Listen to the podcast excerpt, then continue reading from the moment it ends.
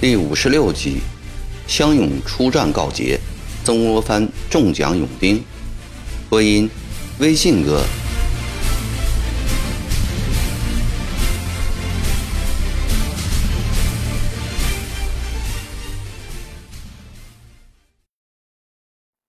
经过严格的训练，两个月以后，这支大部分都是新募勇丁的部队，阵法整齐，技艺也比较娴熟。曾国藩颇为满意。这一天，一封紧急文书由长沙巡抚衙门递到衡州桑园街赵家祠堂内。文书中说，长毛下官副丞相赖汉英、电右八指挥林启荣、电右十二指挥白辉怀统帅十二万人马，从金陵出发，溯江。攻陷湖口，入江西，包围了江西省园南昌。九江镇总兵马其美被杀，丰城、瑞州、饶州、乐平、景德镇、浮梁、太和相继失陷，局势十分危急。已被任命为安徽巡抚，但还在江西与长毛作战的江东源。和江西巡抚张潇向湖南求援，骆秉章因此请曾国藩拨两营勇丁前往江西应援。明桥是向骆中丞求援的，为何不叫鲍提督派兵去呢？发礼节白酒宴，没有想到我们到江西送死，倒想起我们了。王凯说。王凯不是不愿意打仗，他心里早就想把部队拉出去和长毛较量较量。他这样说只是为出一口怨气。曾大人，虽说这几个月的训练，勇兵们的阵法和技艺都大有长进，但毕竟放下锄头拿起刀矛的时间还不长。听说长毛亮汉英是洪秀全的七弟。最为凶狠善战，勇丁们不是他的对手，此番还是以不去为好。塔奇布久于行武，经验丰富，勇丁的弱点看得清楚。王鑫闹的是义气，塔吉布才是持重之言。但曾国藩考虑再三，决定还是派两个营去试试。以前打过几次仗。对手都是小股土匪、会党，从来没有跟真正的长毛交过手。书生究竟可否杀敌立功，还没有把握。于是，罗泽南的折子营和金松岭的领子营奉命开赴江西。几天后，江西前线传来捷报：折字、领字两营不足千人。杀败长毛数千，收复安福，解吉安之围，出事告捷，使曾国藩大为高兴。书生可用，他对这支人马充满了信心。但不久，前线传来凶信：折子营在南昌附近中长毛埋伏，大败，少官少长易良干。谢邦汉、罗信东、罗振南阵亡。一连几夜，曾国藩都被这凶信搅得不能安睡。牛皮癣又发了。因收复安福之功，被张费保举为直隶州知州的罗泽南，在班师回衡阳途中，心头十分沉重。这个理学信徒，一生以王阳明为榜样。要求自己立圣贤之德，建不世之功，但第一次与长毛较量，便丢掉二十多个兄弟的性命，这中间还包括他的四个优秀的弟子。最为伤心的是，罗振南是自己未出五服的族弟，回湘江后如何向八叔交代呢？为了减少自己的罪过，他尽量把阵亡勇丁的尸首。都找回来，用棺木装好，准备派人回湘乡安葬。他恨自己，毕竟实战经验少，轻易的便中了埋伏；也恨金松龄在最危急的时候见死不救，不然损失也不至于这样惨重。那天黄昏，折字营和领字营满怀着收复安福后的胜利心情，应江中原之请，来到南昌城西南郊。只见永和门外帐篷林立，旌旗蔽空，太平军约有一万人马驻扎在这里，把个永和门围得水泄不通。当中一座大营，营门前一根巨大的旗杆上。绣的斗大一个“林”字的杏黄镶黑边乌弓旗在迎风招展，在离永和门十里外，罗泽南和金松岭扎下营盘。罗泽南求胜心切，帐篷一扎好，便邀来金松岭商议。他记得各种兵书上都讲偷营劫寨是速战速决的好方法，并向金松林。提出当夜劫营的计策。金松龄跟随江忠言打过两年多的仗，知道太平军的厉害。他对罗泽南说：“结营固然好，但我军来到此地，估计长毛已经知道。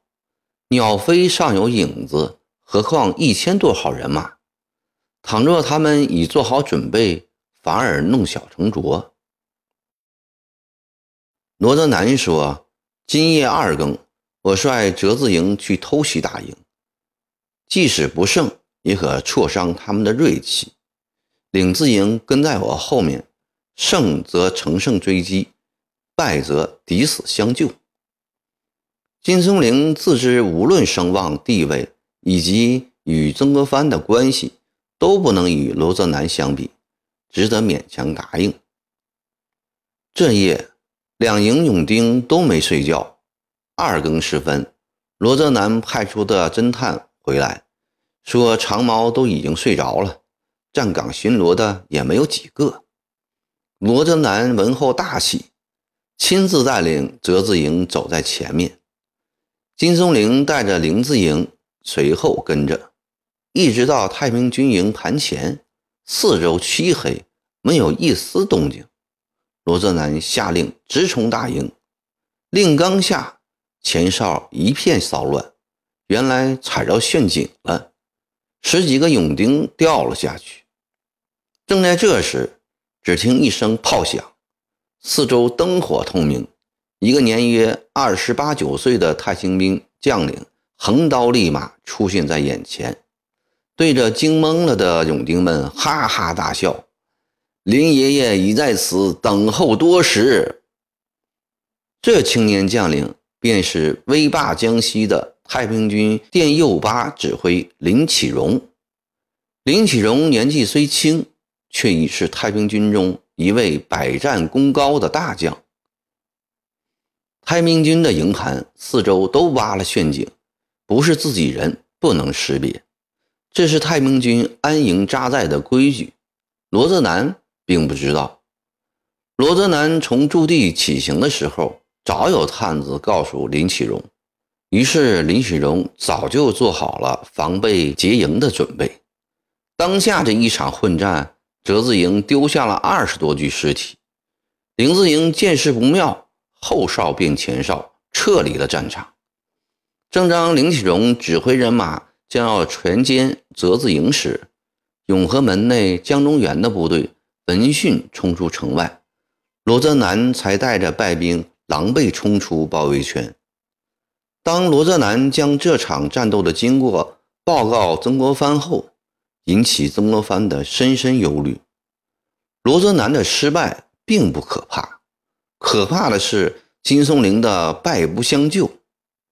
绿营在广西战场上以长矛作战，失败的主要原因就在于此。倘若不对此事严加处罚，今后湘勇便会步绿营的后尘，后果不堪设想。罗泽南结营失之轻率，然其勇气可嘉，书生带兵最怕的就是缺乏勇气。罗泽南的这种勇气不可挫伤。尽管金松林不赞同罗泽南的轻率冒进，但他终究答应了共同行事。即使不答应，也不能见死不救啊！金松龄罪不可赦。曾国藩决定将此次泽字营、林字营江西之行的奖罚大肆渲染一番。这是一个晴朗的秋日，从北边飞来的大雁在演武坪的上空结队飞过，有时还传来一两声清丽的鸣叫，使人想起“雁阵惊寒，声断衡阳”之谱的名句。千百年来，人们都相信北雁南飞，绕衡州回雁峰飞行三周后便折返返回的传说。其实，大雁北来，越过回雁峰。还会继续南行，直到找到他们认为满意的地方，才会成群落下过冬。演武坪上五千乡勇按营、哨、队，面对指挥台整齐地排列着。曾国藩骑马来到演武坪，后面跟着的是塔吉布、罗泽南等十营营官。下马后，曾国藩径直走上指挥台，几个亲兵。持刀跟随，各营营官则走到本营队列前。今天指挥台上做了一些简单布置，台上正中的旗杆上漂浮着一面明晃长条旗，上面用黑丝线绣着一个硕大的“曾”字，两边各插着五面不同颜色的长条旗，比中间那面旗略小一点，旗上。分别绣着塔、罗、王、李等各营官的姓。台前方摆一张长桌，用一块白布罩着。台左右两边摆了几条长凳。曾国藩站在长桌后面，长凳全部空着。按照三六九曾国藩训话的规矩，训话开始前。各营官跑步到曾国藩面前禀报实到人数、缺席人数及原因。当十个营官都禀报完毕后，曾国藩清了清喉咙，大声说：“兄弟们！”演武坪上五千乡勇一律腰板挺直，脚跟并拢，发出一阵沉重的响声。弟兄们，这次折子营和林子营出省。与长毛作战是湘勇创建以来第一次与真长毛交手，这次旗开得胜，一举收复安福，值得大大庆贺。这证明我们这支由书生和农夫组建起来的队伍是能够打仗的。兄弟们，今天我要在这里重重的奖赏折字、林字两营，营官罗泽南、金松龄。各赏银五十两，各营少官赏银二十两，少长赏银十五两，省长赏银十两，每个兄弟赏银五两。底下开始出现骚动，队伍里有叽叽喳喳的声音，隐隐听出轻声的议论：“咱走运，到江西走一趟，就得了这么多赏银。”眼红了吧？莫着急，有你发洋财的时候。曾国藩接着说：“今后我们要到湖北、江西、安徽、江苏去和长毛打仗，只要大家不怕死，把仗打赢，本部堂每仗要大发赏银。打了一仗后，大家都会阔起来。”曾国藩放眼看指挥台下的勇丁们。一个个脸上泛出兴奋的光彩，他停了一下，换成另一番声调。但不幸的是，我们在南昌城外误入长毛的埋伏圈。少官少长易良干、谢邦汉、罗信东、罗振南和另外二十二名兄弟以身殉国。我们为英烈的忠魂三鞠躬。曾国藩带头脱下帽子，台下所有官兵一起把帽子脱下。曾国藩在台上每鞠一躬，台下的人也跟着一鞠躬。三次鞠躬后，曾国藩接着说：“对这些为国捐躯的英烈，将在他们的家乡湘乡县建祠纪念，使他们的英名流芳百世，永为后代子孙。”所怀念。